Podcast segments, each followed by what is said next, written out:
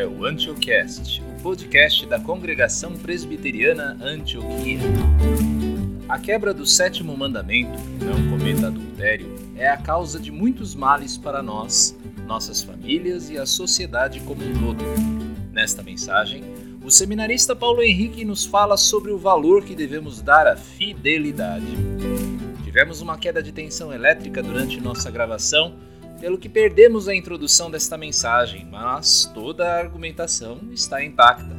O texto é o de Êxodo 20, verso 14. Ao final, não esqueça de classificar esse podcast. Assim, esta mensagem pode chegar a mais e mais famílias que necessitam da bênção de Deus. Porque a Antioquia é uma família de Cristo para abençoar a sua família. Agora, a mensagem com o seminarista Paulo Henrique. A primeira delas é: qual a abrangência do sétimo mandamento? O que esse mandamento abrange? Em primeiro lugar, irmãos, este mandamento abrange todos os homens. Prestem bem atenção. O sétimo mandamento abrange todos os homens. Não é incomum, muitas vezes, nós encontrarmos pessoas que, quando ouvem, se deparam com a palavra de Deus e temas como o de hoje, vão dizer coisas do tipo: olha, isso aí é para vocês. Tá? Isso aí diz respeito a vocês. Afinal de contas, vocês creem nesse livro. Eu não. Então, eu não tenho nada a ver com esse mandamento, com essa questão de adultério, com essa questão da área sexual e coisas do tipo. E o pior, irmãos, é que muitas vezes as pessoas que estão dentro da igreja pensam da mesma forma. Pensam que as pessoas que estão lá fora não têm nada a ver com a lei de Deus. Mas esse é um pensamento incorreto. Nós precisamos lembrar que a lei moral de Deus sumarizada nos Dez Mandamentos, ela deve ser obedecida por todos os homens, inclusive os não crentes. Deus, como criador do casamento, Deus como criador do sexo, Deus como padrão moral absoluto, é quem define o que é certo e errado nessa área. Não é a mídia, não é o governo, não são as escolas, as universidades, não são os movimentos como o feminismo, não é nem mesmo a gente. É Deus quem define o que é certo e o que é errado com relação à área sexual e tudo aquilo que ela envolve. O próprio relato bíblico, meus irmãos, vai nos mostrar que o entendimento de que tomar o cônjuge do outro era algo errado estava presente até mesmo fora do arraial do povo de Deus. Em Gênesis, capítulo de número 20, nós vamos encontrar o episódio em que Abraão, juntamente com Sara, chegam a um lugar. E a Bíblia vai dizer que Abraão estava com medo. Ele dizia assim: Olha, a minha esposa ela é muito bonita. Se eu chegar lá e falar que ela é minha esposa, vão, por causa dela, vão me matar. Então o que, que ele pede a Sara? Olha, chega lá, quando você chegar lá, fala que você é minha irmã. Abraão faz isso. E isso traz um grande problema. O rei daquele lugar, chamado Abimeleque, deseja então tomar Sara para sua mulher. Só que Deus impede. Deus aparece em sonho aquele homem e vai dizer mais ou menos assim: se você tocar nela, eu vou te matar. Aquele homem então levanta desesperado e vai ao encontro de Abraão e começa a repreendê-lo, dizendo: Olha, como que você pode fazer isso com a gente? Como você pode colocar todos nós em perigo? Percebam que havia um entendimento de que o adultério, o tomar aquilo que não te pertence, a mulher que não te pertence, era algo incorreto. Mas nós não precisamos ir tão longe. Há alguns anos atrás, aqueles que são mais antigos aqui devem saber muito bem, havia um respeito maior com relação ao casamento, a tudo aquilo que ele envolve, havia uma vergonha maior com relação aos casos de traição. E a gente tem percebido que em nossa época essa, esse receio, essa vergonha já não existe mais. Portanto, meus irmãos, em primeiro lugar, o mandamento abrange todos os homens. Aqueles que estão lá fora também serão responsabilizados pela quebra desse mandamento. Abram comigo na primeira carta de Paulo, capítulo 6. Um texto que nós lemos no início. Primeira carta de Paulo aos Coríntios, capítulo 6, versículos 9 e 10. Percebam as práticas que Paulo vai mencionar aqui. Ele diz: Ou vocês não sabem que os injustos não herdarão o reino de Deus? Não se enganem, nem imorais, nem idólatras, nem adúlteros, nem afeminados, nem homossexuais, nem ladrões, nem avarentos, nem bêbados, nem maldizentes, nem roubadores herdarão o reino de Deus. Portanto, a primeira coisa que o mandamento abrange é: todos os homens devem obediência a esse mandamento e serão julgados por Deus pela quebra desse mandamento. Mas, em segundo lugar, o sétimo mandamento também abrange homens e mulheres. Uma das acusações mais conhecidas contra a palavra de Deus é a de que ela é um livro machista. Provavelmente todos vocês já ouviram algo a esse respeito. Quando se trata da questão sexual, casamento, essa acusação também é feita. Por exemplo, algumas pessoas vão dizer: olha, você quer aqui dar pitaco na área sexual, né, na minha área sexual, no meu casamento? Mas como assim? A própria Bíblia de vocês relata casos de poligamia de pessoas que vocês admiram. E nós realmente encontramos isso no Antigo Testamento. Alguns vão dizer, os homens eram favorecidos. Os homens podiam tomar mulheres para si e as mulheres não podiam fazer isso. Então, a Bíblia ela é machista. Mas é lógico, meus irmãos, que essa é uma acusação feita por alguém que desconhece a palavra de Deus. Por isso, duas, duas coisas aqui são importantes. A primeira é a de que você tenha o entendimento de que tudo aquilo que a Bíblia registra é verdadeiro. Tudo o que a Bíblia registra é verdadeiro. Mas isso não significa que tudo aquilo que a Bíblia registra, ela aprova. A Bíblia vai registrar casos de poligamia de Abraão, de Jacó, de Davi, mas isso não significa que a Bíblia está aprovando tal prática. A Bíblia faz, inclusive, questão de registrar as duras consequências das atitudes desses homens. Abraão, por exemplo, teve que se despedir de seu filho Ismael.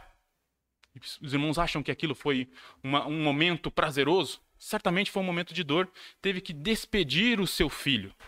A Bíblia vai registrar o caos que foi trazido sobre a família de Davi por causa do seu adultério. Então, a primeira coisa importante a saber aqui é que tudo que a Bíblia registra é verdadeiro, mas nem tudo aquilo que ela registra ela apoia. A segunda coisa importante a saber aqui é que a lei de Deus não favorece homem ou mulher. Abram comigo em Levítico, capítulo de número 20, versículo de número 10. Levítico 20, 10. Percebam como a lei de Deus tratava o adultério.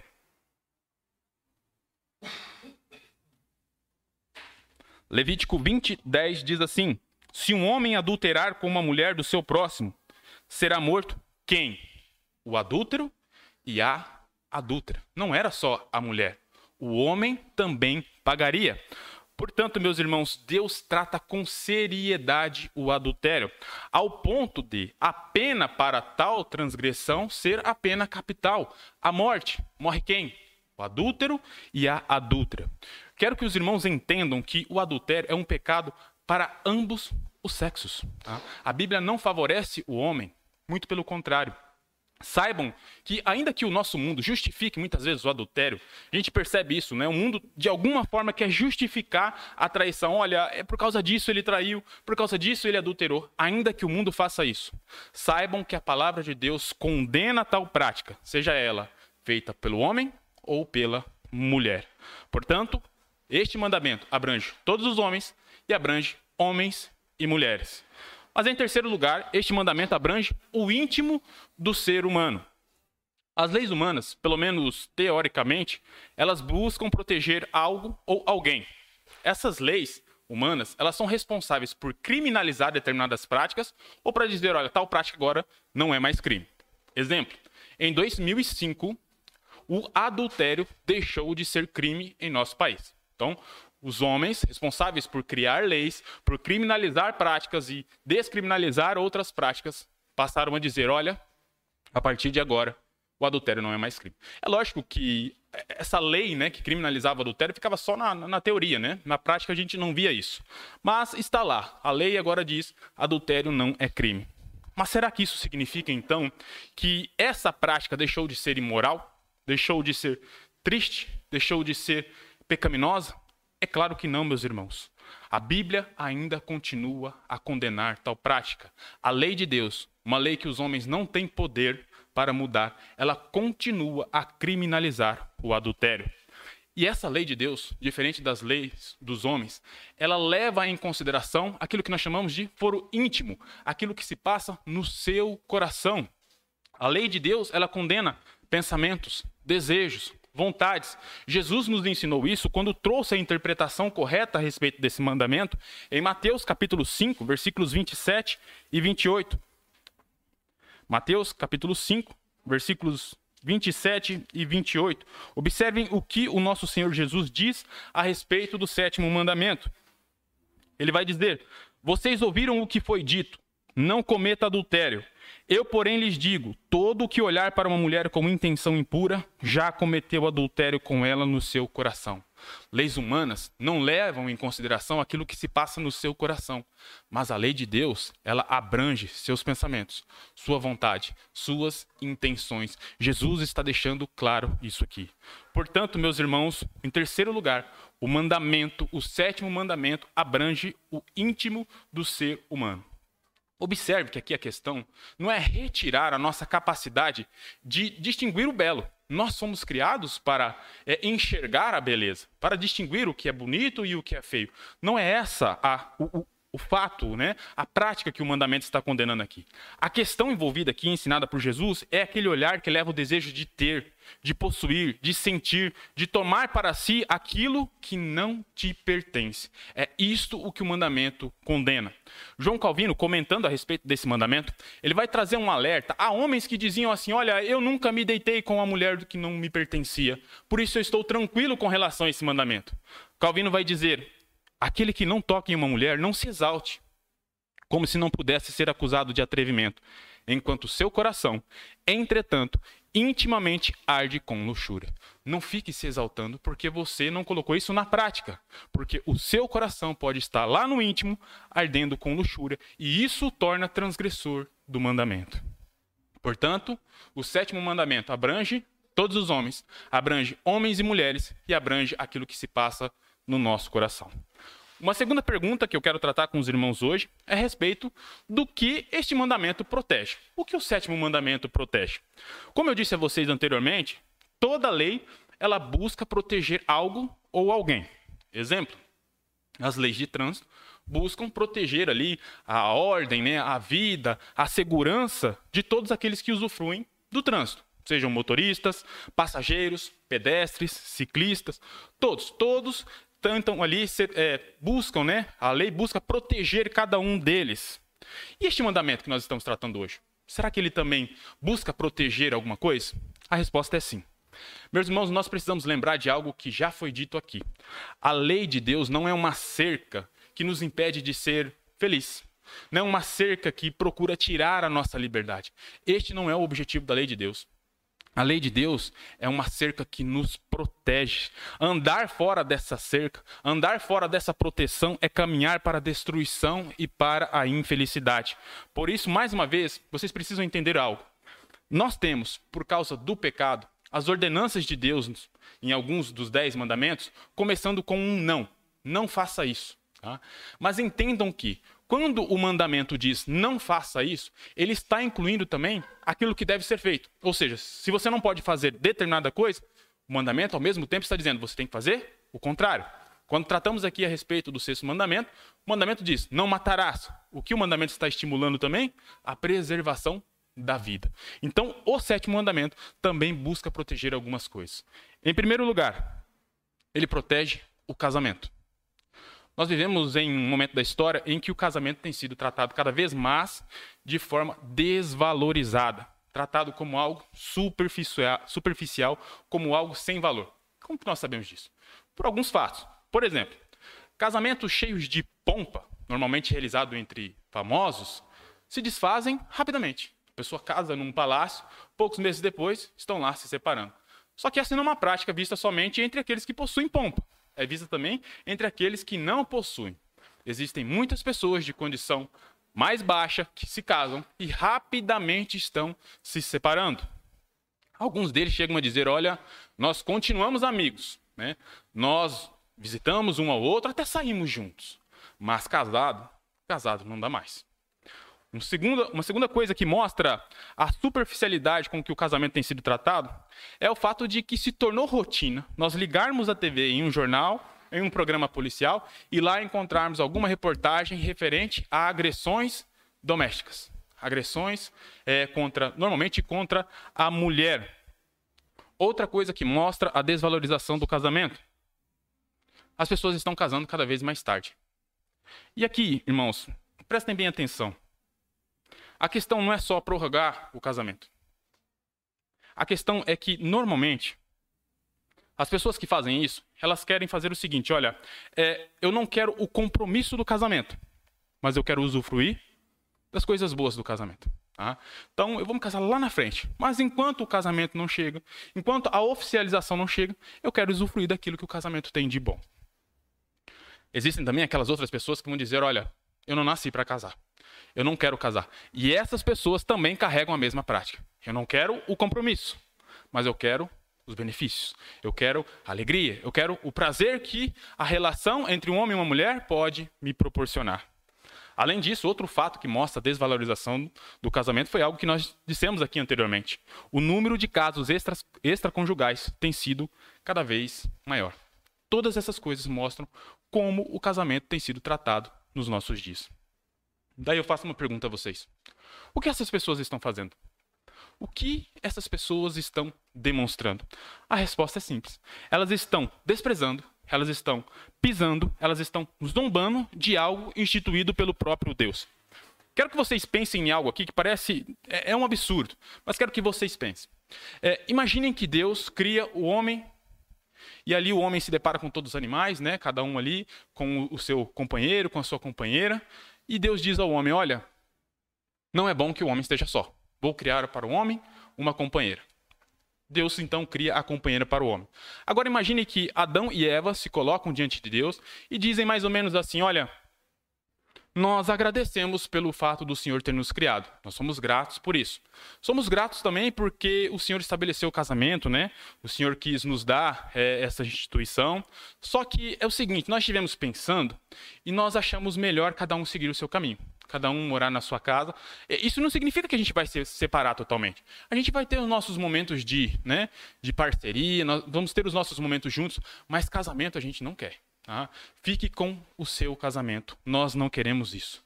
Por mais absurdo que isso pareça, irmãos, é exatamente o que as pessoas estão fazendo lá fora ao tratarem o casamento.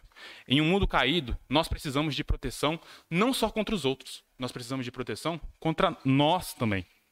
E o sétimo mandamento, ele protege o relacionamento do mais íntimo amor entre pessoas, o casamento é o lugar em que o amor é melhor demonstrado.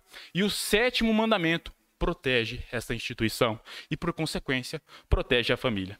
Isso é tão sagrado, irmãos, que Deus, muitas vezes, como nós lemos aqui na liturgia, ao fazer referência à sua relação com Israel, como o seu povo, ele o faz por meio da analogia do casamento. Deus vai se apresentar como o esposo do seu povo. Cristo é apresentado no Novo Testamento como o noivo da igreja. Deus utiliza o casamento para falar do relacionamento que ele tem com o seu povo. Portanto, o sétimo mandamento protege o casamento. Mas, em segundo lugar, este mandamento também protege a igreja. Nós não podemos esquecer que a igreja foi colocada neste mundo para fazer a diferença. Paulo, escrevendo aos Filipenses, no capítulo 2, versículo 15, ele vai dizer que nós devemos resplandecer como luzeiros neste mundo. Um mundo caído, um mundo que ele vai chamar de imoral, perverso, corrupto. Nós temos que resplandecer como luzeiros neste mundo. E isso inclui o casamento. Nós não podemos tratar o casamento da mesma forma que um não crente trata o casamento. Nós temos um conhecimento muito mais aprofundado a respeito desse relacionamento tão íntimo. No entanto, meus irmãos, a igreja não está imune ao adultério. Pode ser, e é muito provável, que os irmãos saibam, tenham conhecimento de casos de adultério dentro da igreja, incluindo liderança de igreja. Tá? Não são poucos os casos de pastores e outros líderes de igreja que caíram em adultério e acabaram não só com o ministério, mas com toda a sua vida. A igreja não está imune disso. Abram comigo em Deuteronômio, capítulo 22, versículo 22. Este é um texto muito importante. Deuteronômio 22, versículo 22.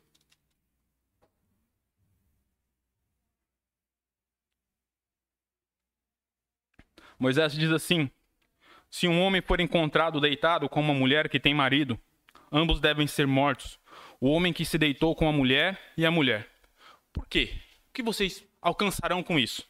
Assim, vocês eliminarão o mal de Israel. Percebam uma coisa aqui. O pecado foi praticado por dois indivíduos, um homem e uma mulher. Mas todo o povo foi afetado.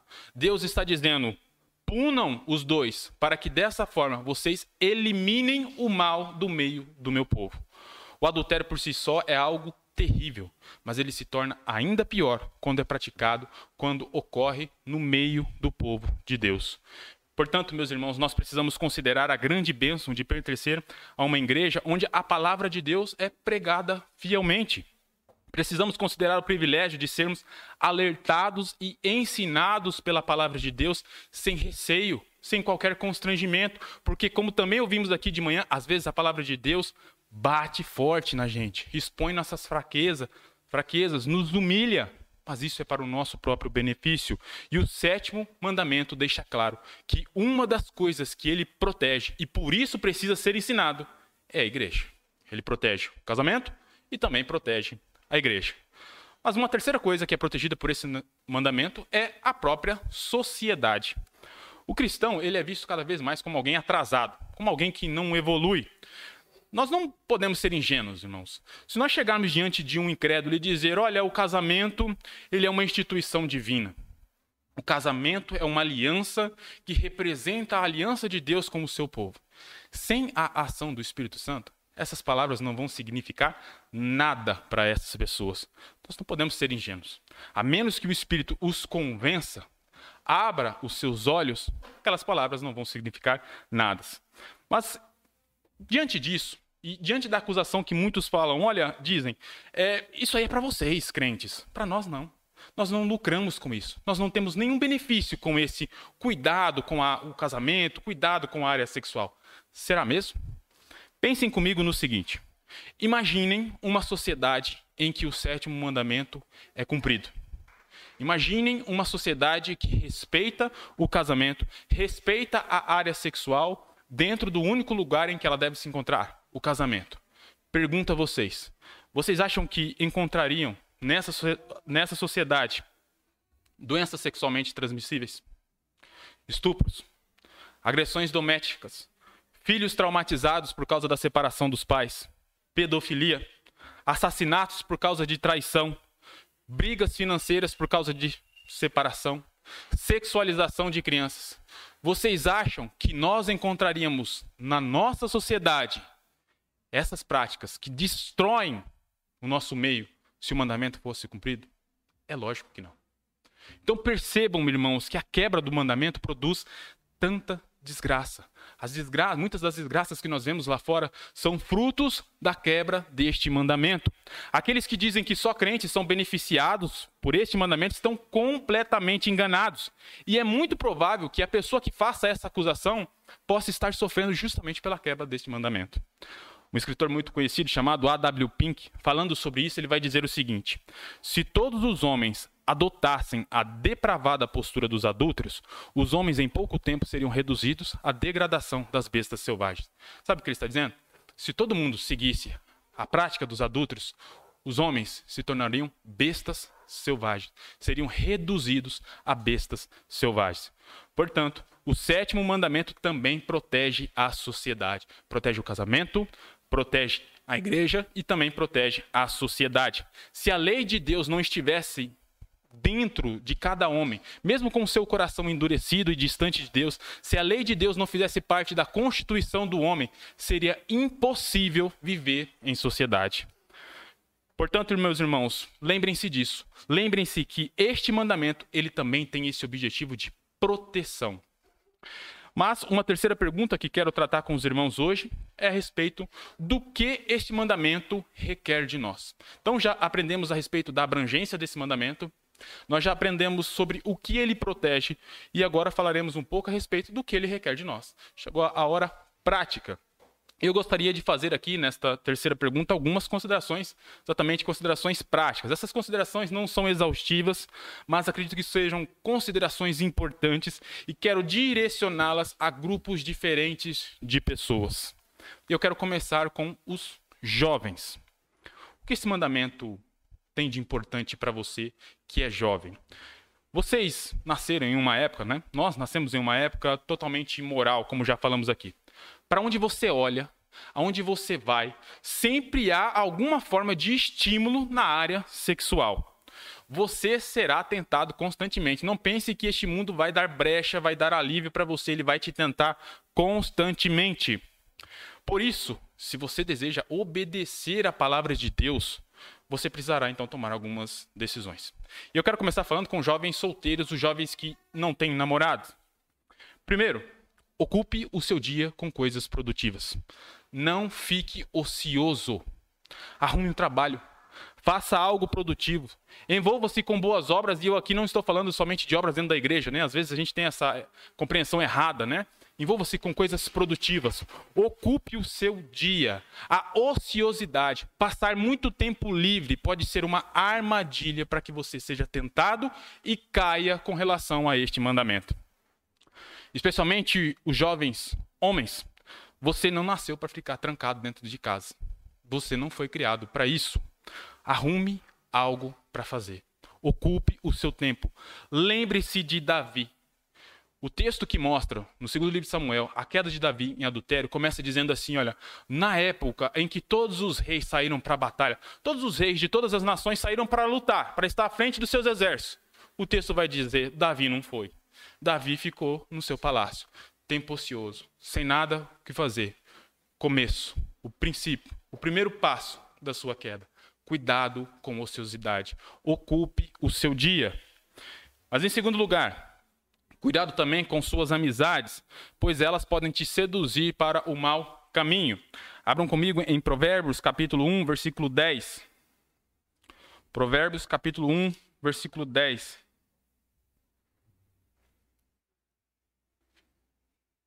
Diz assim: Meu filho, se os pecadores quiserem seduzir você, não consinta, corra, saia de perto. Este mundo vai querer te seduzir. Amizades vão querer te seduzir. Corra, fuja, não consinta com eles.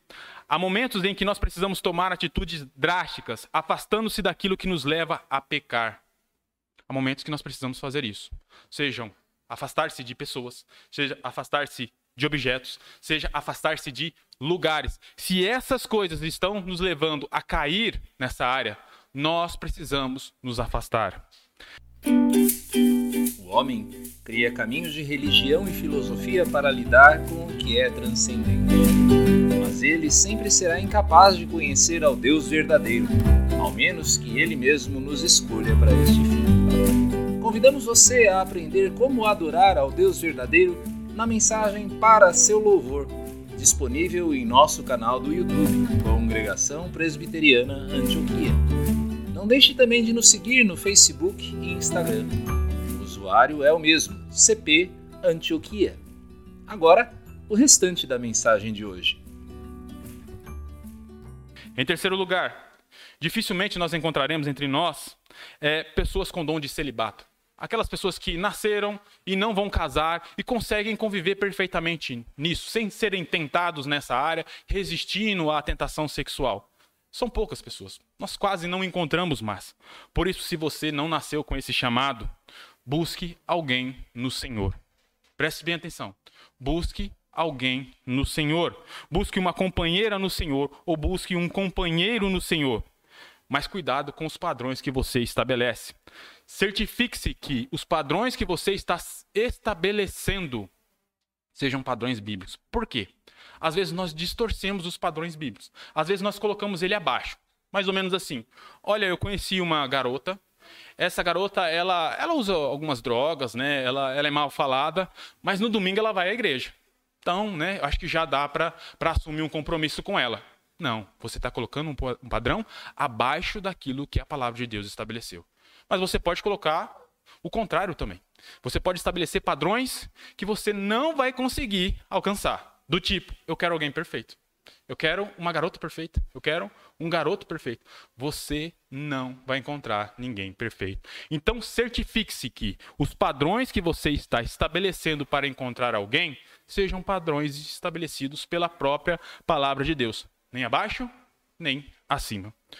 Em segundo lugar, eu também gostaria de falar aos jovens, mas aos jovens agora que possuem namorados.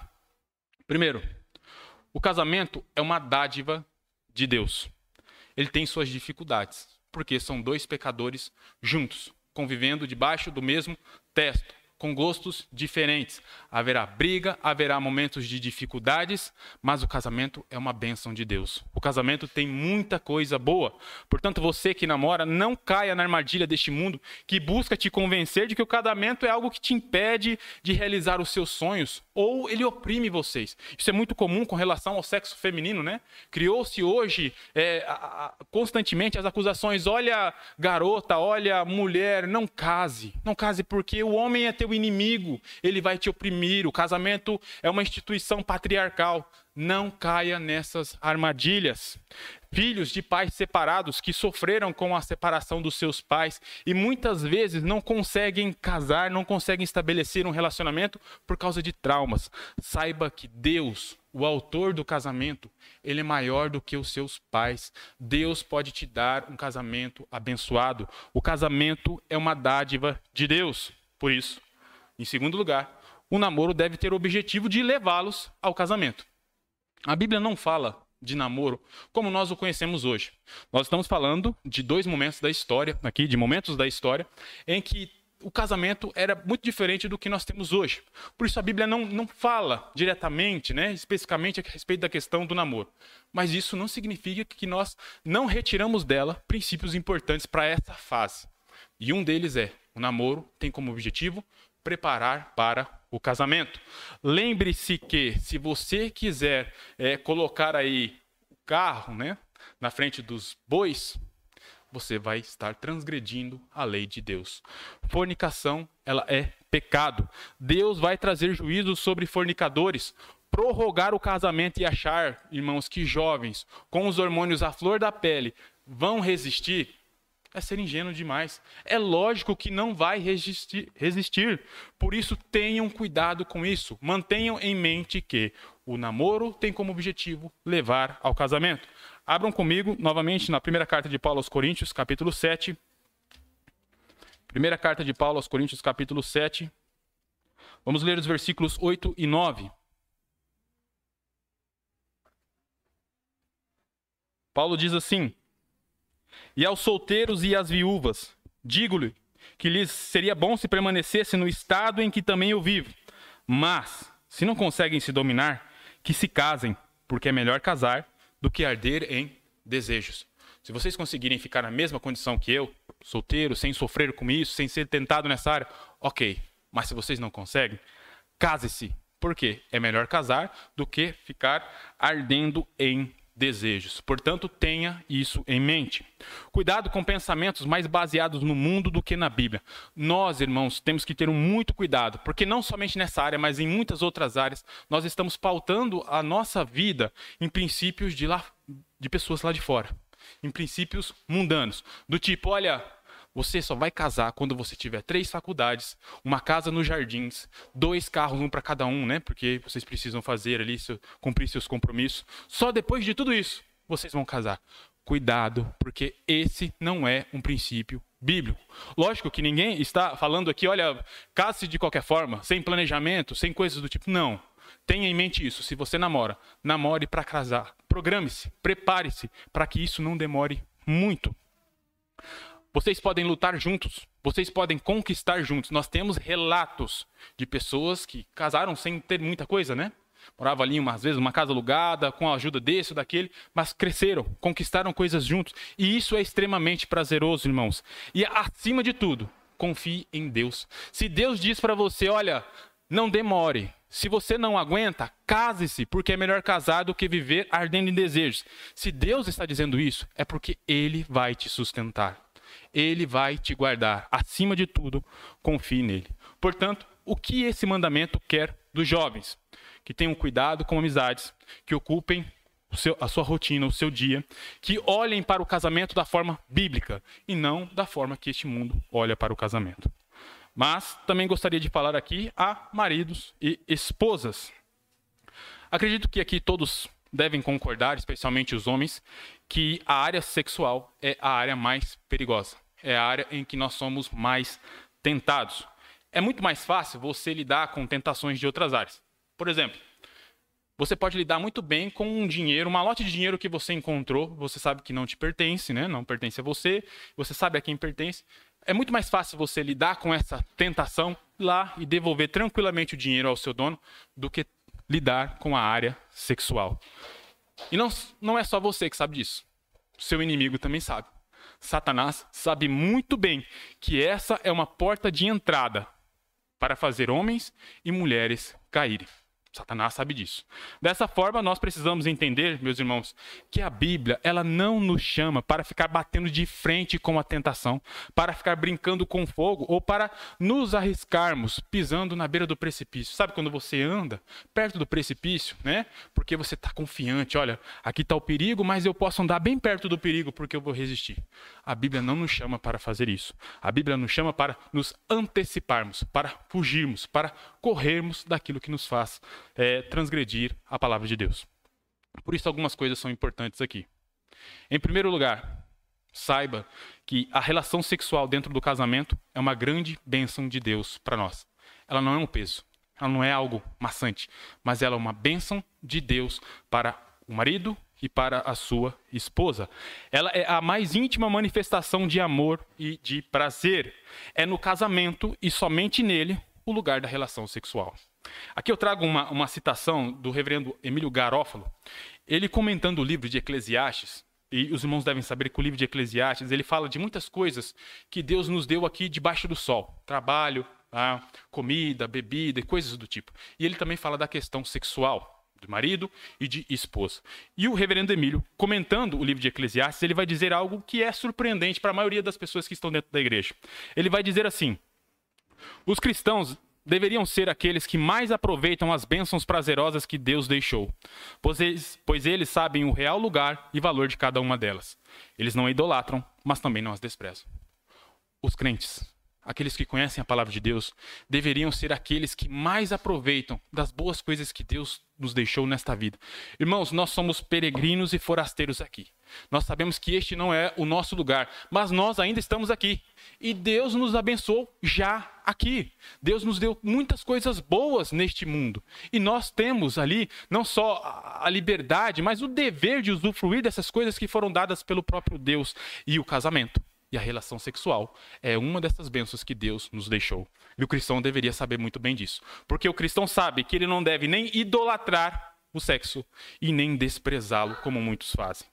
Por isso, em segundo lugar, maridos e esposas, saibam que a relação sexual dentro do casamento não é somente uma bênção de Deus para nós, é uma obrigação. Abram comigo em 1 Coríntios capítulo 7, novamente, versículos 3 a 5. 1 Coríntios capítulo 7, Paulo vai dizer assim: que o marido conceda à esposa o que é lhe devido, e também de igual modo, modo a esposa ao seu marido. A esposa não tem poder sobre o seu próprio corpo, e sim o marido. E também de igual modo, o marido não tem poder sobre o seu próprio corpo, e sim a esposa. Não se privem um do outro, a não ser talvez por mútuo consentimento, por algum tempo, para se dedicarem em oração depois, retomem a vida conjugal, para que Satanás não tente vocês, por não terem domínio próprio. Sabe o que o Paulo está dizendo aqui? Que a relação sexual dentro do casamento ela é uma obrigação. O marido cumpra o seu dever para com a esposa e a esposa cumpra o seu dever para com o marido. Vejam, não é só a esposa para com o marido, mas também o marido para com a esposa. Por isso, meus irmãos, não prive o seu cônjuge disso. Não prive o seu cônjuge disso que Deus deu a cada um de vocês. Cuidado com excesso de trabalho. Cuidado com excesso de compromissos. Cuidado com coisas que te deixam tão atarefados que fazem com que você não tenha ânimo nenhum, disposição nenhuma para cumprir essa responsabilidade que você tem dentro do seu casamento. Temos que ter cuidado porque às vezes a gente, por causa da nossa tendência, nós queremos justificar os nossos erros e distorcer a palavra de Deus. Os judeus, né, os mestres da lei, fizeram muito bem isso. Nós precisamos ter cuidado também, porque às vezes a gente chega com as argumentações que parecem ali ter sua lógica, né, ter o seu valor. Olha, eu estou muito cansado, você precisa me entender. Entendeu? Você precisa me entender, eu não, não estou é, preparado, não estou pronto, não quero. Cuidado com isso. O que está sendo dito aqui, irmãos, não é que você faça as coisas obrigadas simplesmente, mas é que você se programe. É que você é, entenda que esse é um compromisso que você tem, isso é uma bênção de Deus, porque ela é uma responsabilidade tanto do homem quanto da mulher. Em terceiro lugar, que o casal mantenha o seu leito puro. Abram comigo na carta aos Hebreus, capítulo 13, versículo 4. Carta aos Hebreus, capítulo 13, versículo 4, o autor vai dizer: Digno de honra entre todos seja o matrimônio, bem como o leito conjugal sem mácula, porque Deus julgará os impuros e os adúlteros. Digno de honra seja o casamento, digno de honra seja o leito conjugal sem mancha, sem mácula. Sem mancha, sem mácula, que leito sem mancha, sem mácula, não é que você não pode mexer no seu leito, deixar ele lá. Não é isso. É que você, é, as suas práticas nesse leito sejam práticas corretas, práticas aprovadas pela palavra de Deus. Em quarto lugar, irmãos, a Bíblia deixa claro que podemos ter é, a tendência de criar vários deuses. Calvino disse que o nosso coração é uma fábrica de ídolos. Nós podemos pegar coisas que fazem parte da criação e passar a adorar essas coisas. Uma das coisas que a nossa sociedade adora é a vaidade. Vaidade com o corpo, vaidade com a aparência. A Bíblia diz que o exercício físico comparado ao exercício espiritual não tem muito valor. Mas isso não significa que nós vamos deixar de lado o cuidado que nós temos que ter com o corpo, com a aparência. Nós devemos cuidar da nossa saúde, cuidar da nossa aparência, não para os outros, não para os de fora, não para seguir o padrão mundano, mas para o nosso próprio bem e também para o bem do nosso cônjuge. Então, o fato da Bíblia dizer, olha, o exercício físico tem pouco proveito. O fato de Pedro dizer que o destaque das mulheres cristãs não sejam as coisas externas, não significa que nós vamos andar de qualquer jeito, sem cuidado nenhum, com aquilo que é o templo do Espírito Santo. Não com o objetivo de agradar os de fora, não com o objetivo de seguir padrões mundanos, mas para o nosso próprio bem e também para o bem do nosso companheiro ou companheira. E aqui é muito importante nós lembrarmos de algo ensinado pelo nosso catecismo. O catecismo, quando trata do sétimo mandamento, ele vai dizer mais ou menos o seguinte: olha, é, o que esse mandamento está ordenando é que você tenha cuidado, castidade, não só com você. Não só no sentido de você não deve transgredir o mandamento, mas ele também diz: olha, você também tem que ter cuidado para não fazer os outros transgredirem o mandamento. Por que isso é importante? Porque aqui nós chegamos em algo bem prático. Cuidado com roupas. Aqui não é se vestir de forma relaxada, desleixada. Não é isso. Mas cuidado com roupas, cuidado com palavras, cuidado com conversas, cuidado com companhias. Porque às vezes, irmãos, mesmo que é, algumas vezes possa ser de forma ingênua, é, você pode estar levando outro a transgredir o mandamento. No caso de Davi e Betseba, sempre nós ouvimos falar a respeito de Davi. Davi pecou. Davi transgrediu este mandamento e outro mandamento também. Mas e Betseba? Os irmãos acham que ela passou impune? Ou ela pecou também? Será que ela sabia que o lugar que ela estava se banhando, alguém poderia vê-la? Cuidado não só com você, mas cuidado também para não fazer o outro pecar. Abram comigo em Provérbios, capítulo de número 5. Provérbios 5.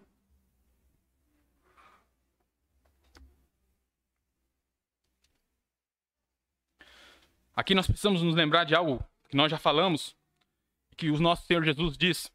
Às vezes você vai ter que arrancar um olho, às vezes você vai ter que arrancar uma mão para não ter o seu corpo inteiro lançado no inferno. E às vezes você vai ter que se afastar. Se afastar de pessoas, como eu disse, se afastar de lugares, se afastar de conversas. Provérbios 5, versículo 3 diz: Porque os lábios da mulher imoral destilam mel, e as suas palavras são mais suaves do que o azeite. Tentador, né? Um grande perigo. O que, que a gente tem que fazer? Continuar andando perto? Bater no peito e dizer, eu tenho força para resistir? Abram agora no versículo 8. Acompanhe a leitura do versículo 8. Afaste o seu caminho dessa mulher. Não se aproxima da porta da casa dela. Que aqui também vale para o outro lado. Se aquilo te faz tentar, ser tentado, afaste-se, corra, fuja. Deus, meus irmãos, nos chamou para a santificação conforme nós lemos aqui no início, em 1 Tessalonicenses capítulo 4. E isso inclui o casamento e tudo aquilo que está dentro do casamento, inclusive a área sexual.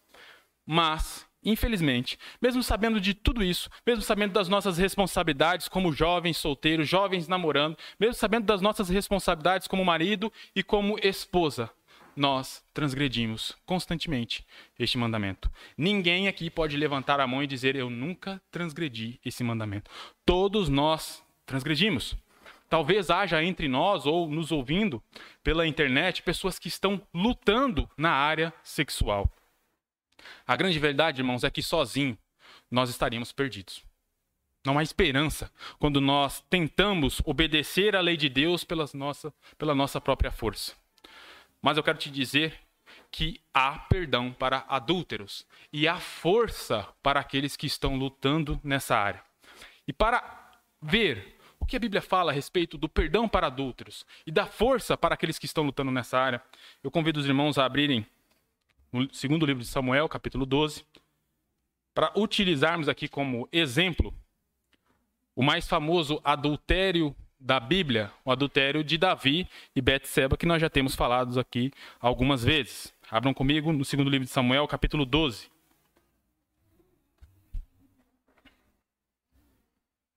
Esse eu não coloquei no slide, então vou esperar todos abrirem aí. Ok? Acompanhe comigo a leitura do versículo 10 até o versículo 14.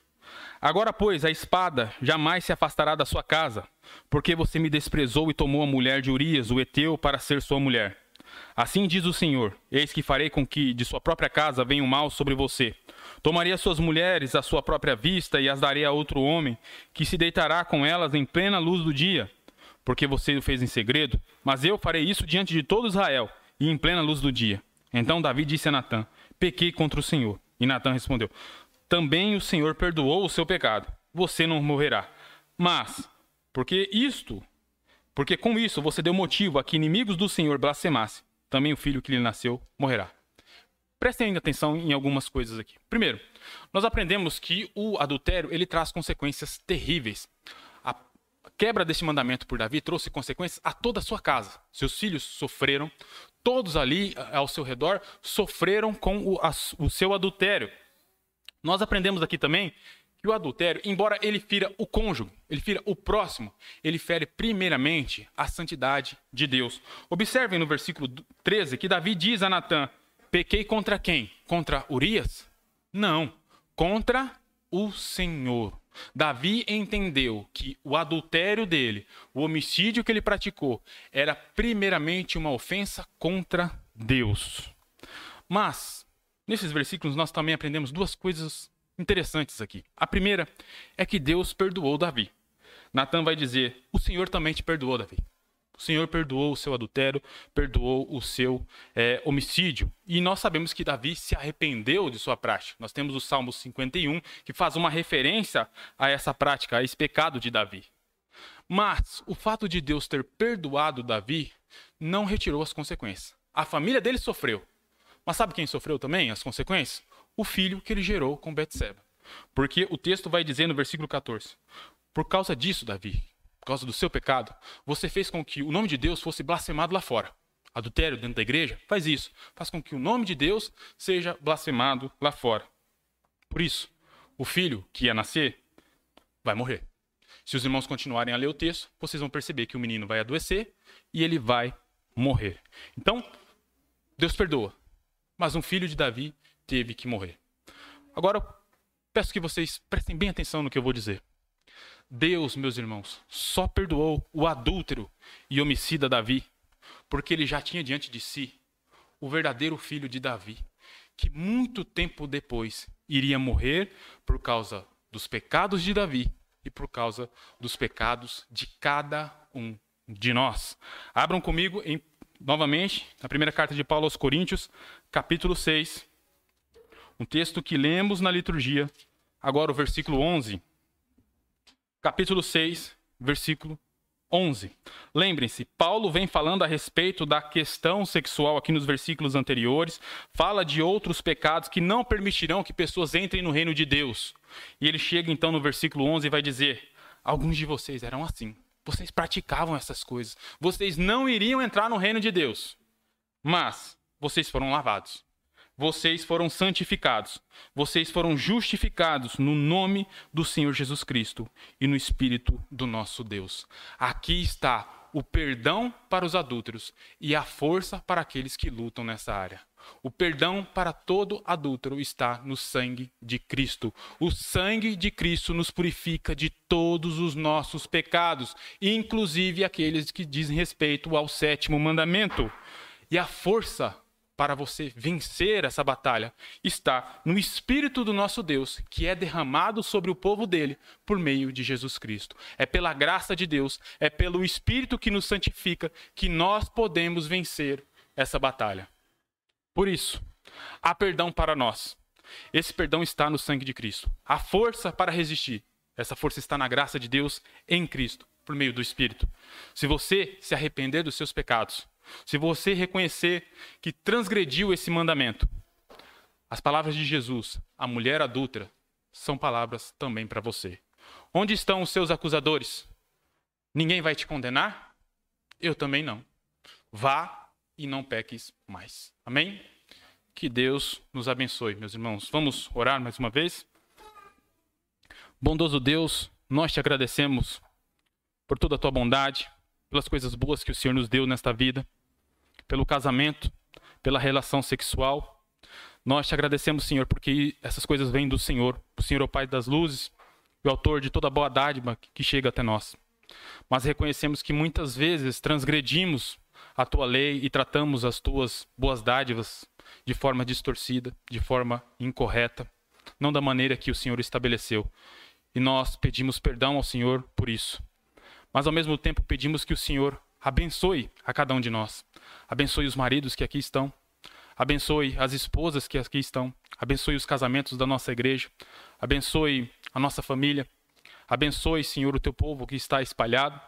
Abençoe aqueles que querem casar. Prepare um bom companheiro, uma boa companheira para essas pessoas, Senhor. Ajude-os a estabelecerem padrões conforme a tua palavra, nos ajude a valorizar o casamento, nos ajude a nos dedicarmos a essa instituição tão boa, tão alegre, tão prazerosa que o Senhor nos concedeu. Nos dê força para enfrentarmos as dificuldades, pois, como dissemos aqui, Senhor, somos pecadores, temos dificuldades, temos diferenças e isso muitas vezes dificulta a convivência. Por isso, o Senhor precisa ser o centro do nosso casamento. Ajude-nos, Senhor, pois somos fracos e carecemos da tua graça. É o que nós te pedimos em nome de Jesus. Amém. Obrigado por ouvir a esta mensagem. Não se esqueça de avaliar o nosso podcast. Assim, outras famílias poderão se beneficiar destes ensinos da Palavra de Deus. Venha também nos visitar. Estamos no bairro de Santana, na rua Marechal Hermes da Fonseca, 583, em São Paulo, capital. Nossas celebrações acontecem todos os domingos às 17h45. Antioquia, família de Cristo para abençoar a sua família.